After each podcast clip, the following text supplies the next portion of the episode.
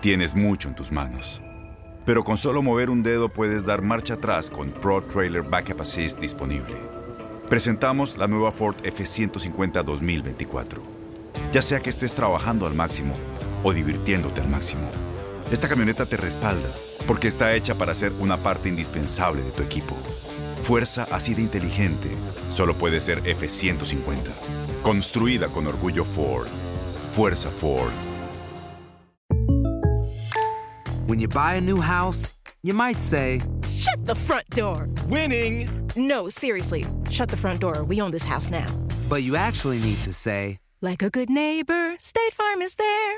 That's right. The local State Farm agent is there to help you choose the coverage you need. Welcome to my crib. no one says that anymore, but I don't care. So just remember, like a good neighbor, State Farm is there. State Farm, Bloomington, Illinois.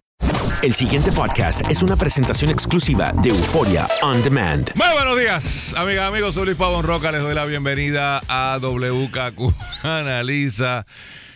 Excusado para propósitos de dieta y millaje, don Carlos Eduardo Díaz Olivo y don Guillermo San Antonio y Hacha. Buenos días, Luis. Buenos días a la radio audiencia. Placer acompañarte nuevamente. Se sigue hinchando el WhatsApp chat donde nadie estaba y todo el mundo participaba. Digo al revés, donde nadie participaba y todo el mundo estaba. Me encanta eh, el la fotografía que escogieron los editores del Nuevo Día a la página 14. Si tienen la oportunidad de buscar ese periódico, eh, porque aparece don Cristian Sobrino, De riguroso negro. de riguroso negro. Una fotografía muy, muy bien, digo, un muchacho elegante. Pero con las manos. eh, ¿Cómo, se, cómo describo eh, esto en radio? eh, con las manos como si estuviera orando. Manos juntas, así, al pecho, al corazón, ¿verdad? Sí, como en si- actitud de rezo. En actitud de rezo. Está rezando como el Padre Nuestro. Diciendo, yo no fui, yo no he pecado. Bueno, eh, entre el, el, el vocero Pero fíjate. y el nuevo día, Sí, sigue, sigue. eh, si alguien pensaba que esto era una bobería y se está acabando, está empezando. Eh, doña Melisa Correa en el, en el vocero a la página 6 y doña Wilma Maldonado Arrigoitía en el Nuevo Día, página 14. Pues lo primero que llama la atención es que ahora ambos periódicos están reseñando la noticia, porque el Nuevo Día como que no le había hecho mucho caso. Yo creo que es porque quien inicia esto en realidad pues fue fue, fue Aníbal José Torres, pero como que el vocero lo había estado dándole más duro. Y a veces los periódicos, pues cuando hay una línea que tiene otro periódico, pues un poco la dejan ahí este, y, y trabajan otros temas. Pero ha cambiado la cosa. Exacto, los bombazos más recientes los ha tirado el nuevo día. Correcto. De El hecho, José Delgado recordará que fue que pilló al gobernador en Washington correcto. diciendo que el juez fue recomendado por los Sí, comisionados. por los comis- y que era un embuste. y ahora hoy, pues, claro, hoy ambos lo. Bueno, lo que pasa es que los, el detalle eh, en, en el, en el vocero se anuncia a Cristian Sobrino como el más flamante, el más reciente flamante integrante del chat. Eh, obviamente el, eh, el- el libreto que le han dado en Fortaleza es yo no conozco al juez, yo no sé quién es, si yo estuve Fíjate- allí nunca lo abrí, Fíjate, yo no tengo que léete, ver nada con el asunto. léete, léete, por favor, Luis, cómo es que él dice que no conoce al juez. Y hay algo interesante. Lo citan.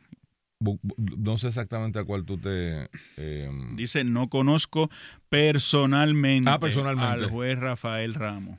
ajá. No lo conoce sea, esa no es la pregunta. Claro. Está. Estás, eh, eso fue lo que usó el, creo que el Nuevo Día. Sí, rechazó conocer personalmente al juez Rafael Ramos. De igual forma aclaró, esto es en el, en el vocero, cita directa, de igual forma aclaró que, eh, comillas, tampoco conozco personalmente al juez Rafael Ramos Sáenz. Bueno, pero es que esa no es la pregunta. O sea, Sí. Vamos, como es que, que muchos abogados inteligentes que no acaban de entender cuál es la pregunta. El nuevo día utiliza la misma cita, así que Por eso, en el primer párrafo.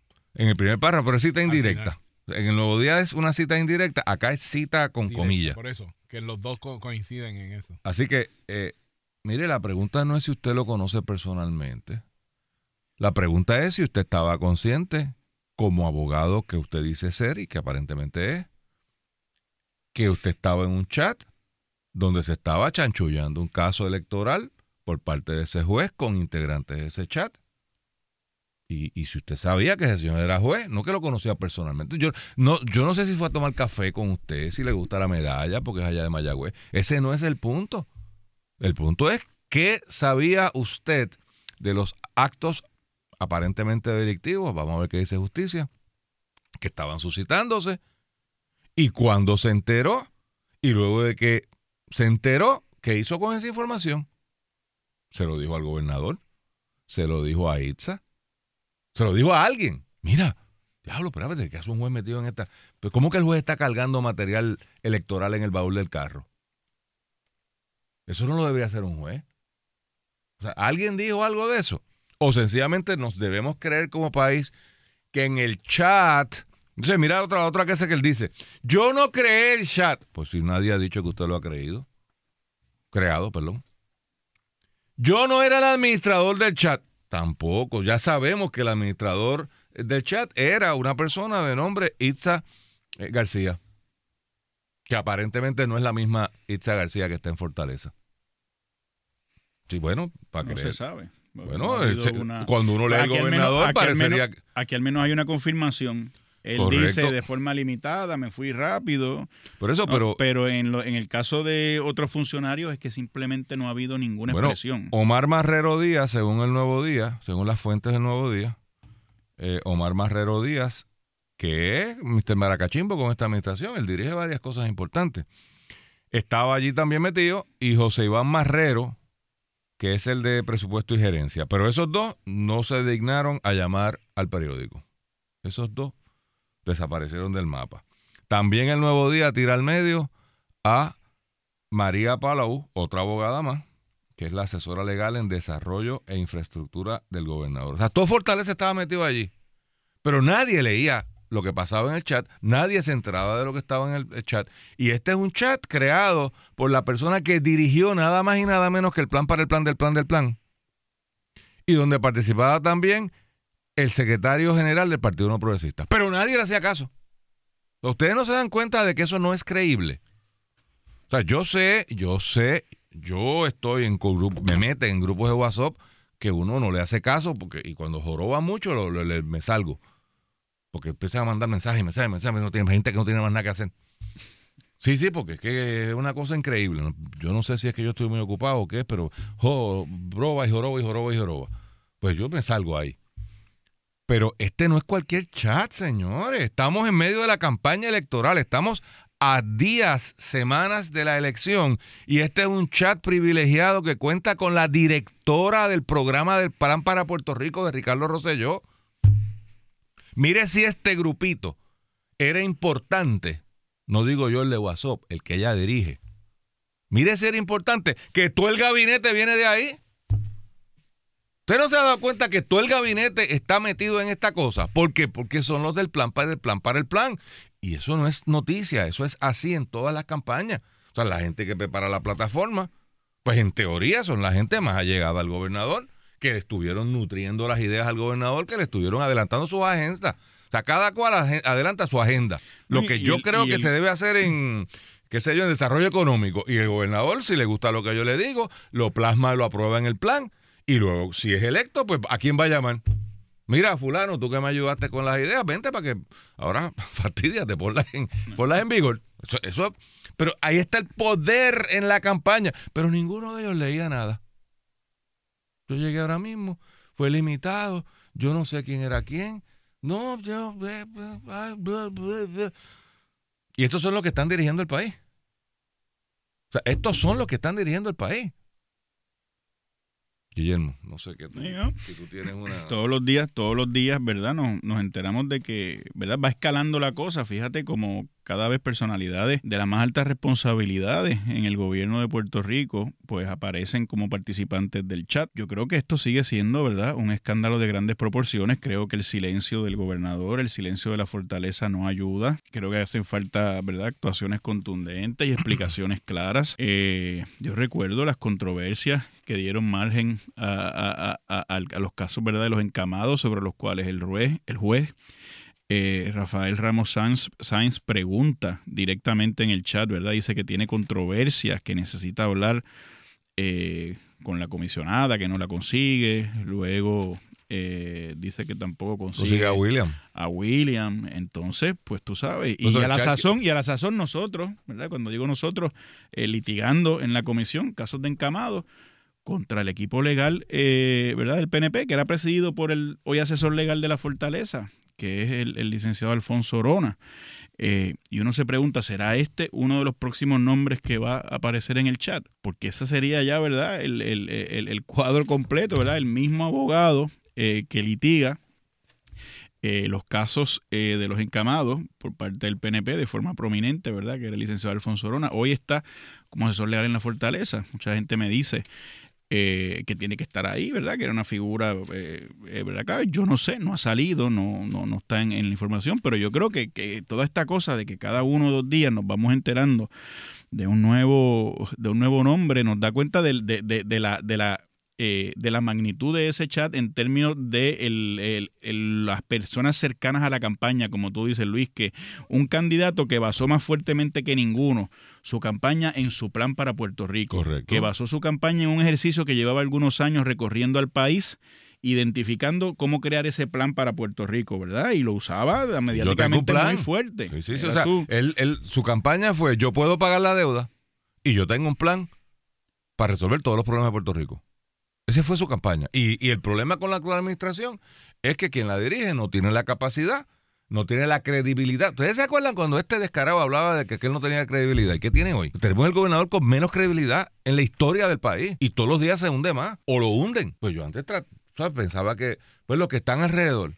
No, el que manda es él. Entonces, ¿dónde estamos? Tiene que vaciar la fortaleza y salir de su gente de más confianza hasta ahora. Esto ya, ya, ya no es sácate a la subsecretaria de la gobernación. Estamos hablando de, de, de secretaria de la gobernación, la subsecretaria de la gobernación. Omar Marrero, que tiene como tres sombreros. Cristian Sobrino, que es el de la Junta de, de Control Fiscal. Ah, entre otras cosas también. El de presupuesto y gerencia. O sea, el, el gobernador tendrá que morir con la esto. agricultura está tan metido ahí. Pero en la agricultura no sirve ni para sembrar llame. quiero O sea, lo que tiene es un desastre allí. eh, es, un- es bochornoso lo que tenemos como secretario de Agricultura. O sea, no está haciendo su trabajo. O sea que no hay duda que ese era el chat del equipo de trabajo cercano del presidente del PNP. Ese era. Correcto, ese era. Y ahora ese equipo de trabajo cercano, el presidente del PNP, se convirtió en el equipo de trabajo cercano del gobernador Que de Puerto lógico. Rico. Que, que es perfectamente lógico y lo Y el esperado. que era secretario general del PNP se convierte en secretario de la gobernación. Y la que era pres- eh, directora del Del plan, plan, para plan, Puerto Rico se convierte en secretaria asociada de la gobernación. Correcto. Y el que era su abogado en los casos de encamado se convierte en su asesor legal. Y así cada cual va pasando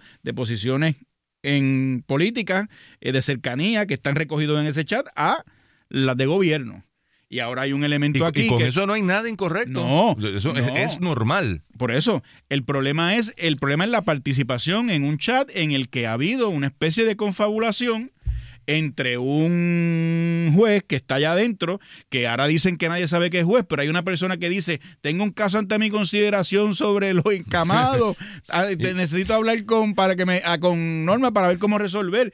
Pero oye, al leer eso ya tú sabes que ¿Verdad? hay algo raro, no lo conoceré personalmente, pero ¿cómo que para resolverla?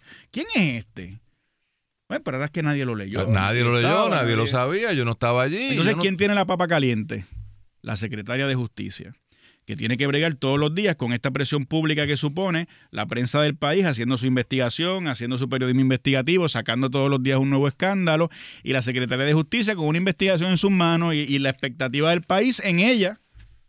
Eh, no son, no, no es un tema fácil. No. Esa mujer va a tener que tener los zapatos bien puestos, la falda bien puesta, los pantalones bien puestos para traer una conclusión a esa investigación aquí, a la luz de todo es- lo que se ha salido públicamente. ¿no? Y a la misma vez está investigando tres o cuatro organizaciones más.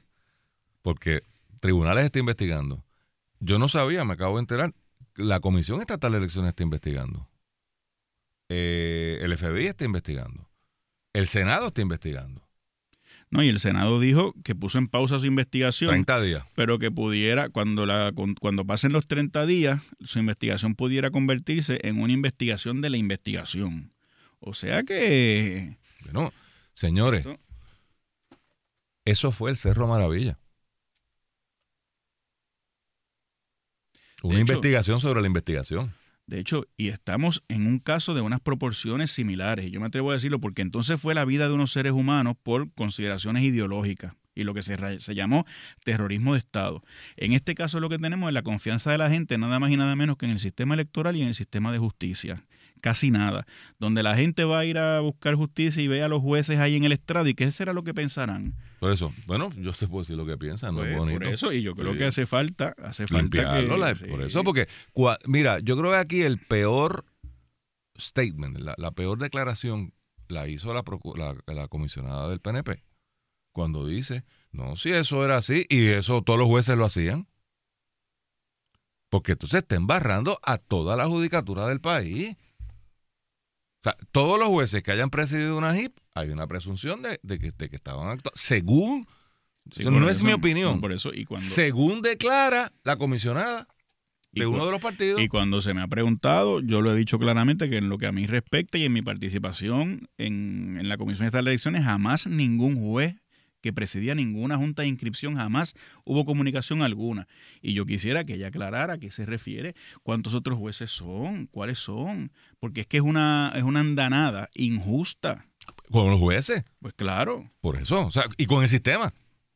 Pero si no nos importa Porque el entonces, sistema. porque entonces la gente va a decir, "Ah, entonces esto es lo que, esto es el, el- el ir y venir. Aquí el problema fue que descubrieron eso, pero eso siempre pasa pa- por todo el mundo, en todas las controversias, y no es así. Tú y yo que, que- estamos litigando constantemente. Entonces, no siempre uno, eh, no siempre el tribunal resuelve lo que uno cree que debe resolver. Pero de ahí a uno pensar que está la habladuría unilateral. O que compraron Eh, al juez, o que. eso. No, Por eso. no, yo. Eso, yo Uno podrá pensar que el juez cometió un error, como podemos cometerlo cualquiera. A lo, mejor que está arriba. a lo mejor que está equivocado uno en su apreciación, Claro. pero el sistema es así. Pero de ahí a la insinuación de la, de la comunicación unilateral, o de que el juez le pregunta una parte, ¿cómo tú crees que yo debo resolver esto? Que yo no quiero fallar en contra de este grupo. ¿Qué es eso? No, y que se convierta en. Porque aquí es más grave aún. Porque este señor, y esto está admitido en el propio texto, a menos que alguien me diga que es que el texto fue fabricado, ¿verdad? Eso también puede ser una posibilidad, pero nadie lo ha dicho. Él dice que echó en su carro material de propaganda política para ir a una actividad del plan del plan para el plan del plan. Esto está en, el- en los, en los chats. Entonces, se supone que los jueces no estén participando en actividades político-partidistas. Es No van a fundraisers, no van a... O sea, por, por- para mantener una... No es que los jueces no tengan simpatías eh, políticas, no es que no tengan ideologías políticas, pero la teoría es que tú no las muestras para generar una confianza, porque a tu sala van a ir populares, PNP, independentistas, no afiliados, que en realidad les importa muy poco cuál es tu afiliación y queremos mantenerlo así. Pero este señor admite eso. Este señor está de, de informante, de runner. Ya votaron 140 encamados. Ya tenemos 140 de los encamados a favor de nosotros.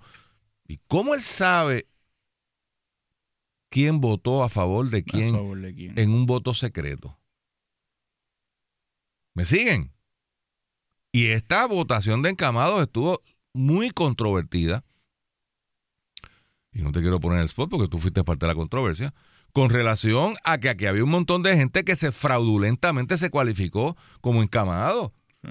Y, y caminaban y brincaban y el médico no sabía quién era. O sea, aquí, claro, se dilató tanto el proceso que cuando llegó al Supremo, el Supremo dijo, miren, ¿saben qué? Yo no me voy a meter ahí porque ya estamos muy cerca de las elecciones y, y, pues, it is what it is. A los fortuños. It is what it is. Y yo puedo entender al Supremo Sí. en esa postura. El pasado podcast fue una presentación exclusiva de Euphoria On Demand. Para escuchar otros episodios de este y otros podcasts, visítanos en euphoriaondemand.com. Aloha mamá, ¿dónde andas? Seguro de compras. Tengo mucho que contarte. Hawái es increíble. He estado de un lado a otro con mi unidad. Todos son súper talentosos. Ya reparamos otro helicóptero Blackhawk y oficialmente formamos nuestro equipo de fútbol. Para la próxima te cuento cómo voy con el surf y me cuentas qué te pareció el podcast que te compartí, ¿ok? Te quiero mucho. Be All You Can Be, visitando goarmy.com diagonal español. Boost Mobile tiene una gran oferta para que aproveches tu reembolso de impuestos al máximo y te mantengas conectado. Al cambiarte a Boost, recibe un 50% de descuento en tu primer mes de datos ilimitados. O, con un plan ilimitado de 40 dólares, llévate un Samsung Galaxy A15 5G por $39.99. Obtén los mejores teléfonos en las redes 5G más grandes del país. Con Boost Mobile, cambiarse es fácil. Solo visita boostmobile.com. Boost Mobile, sin miedo al éxito. Para clientes nuevos y solamente en línea, requiere AroPay. 50% de descuento en el primer mes requiere un plan de 25 dólares al mes. Aplican otras restricciones. Visita boostmobile.com para detalles.